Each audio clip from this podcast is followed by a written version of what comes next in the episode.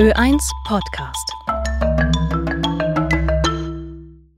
Edward Munk verdanken wir einige der großartigsten Landschaftsbilder der Moderne.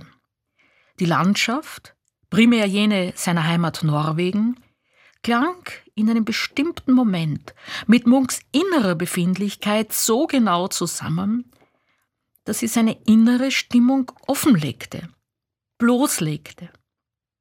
Die Landschaft war für Munk immer Seelenlandschaft, immer Lebenslandschaft. Daher musste die Landschaft für ihn, den Symbolisten, zum Bildthema werden. Zum Beispiel in der Sommernacht am Strand von 1902-3. Wir, die Betrachtenden des Bildes, nehmen den Platz des Malers ein, stehen etwas erhöht auf einem Hang, der sich zu einem Fjord senkt. Es ist die blaue Stunde, die im Norden so unendlich lang dauert. Wir stehen auf einer Wiese, darauf kugelartige Büsche, weiter unten der Strand, darauf helle Geröllsteine, dann das Meer.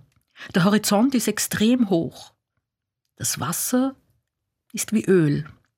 Erst schwarz, dann blau, dann violett. Blau und violett oszilliert auch der schmale Himmelsstreifen über der niedrigen Hügelkette uns gegenüber auf der anderen Seite des Fjords. Der Mond, oder ist es die Sonne, steht tief.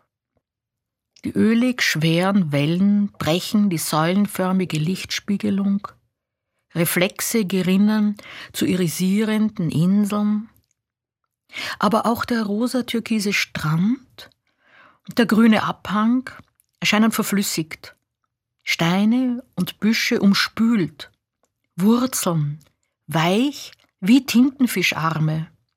Nirgends fester Boden unter den Füßen, nirgends Halt für das Betrachterinnenauge. Das ist keine Fotografie der Natur, die Natur ist hier, wie Munk selbst sagte, von der Gemütsstimmung geformt.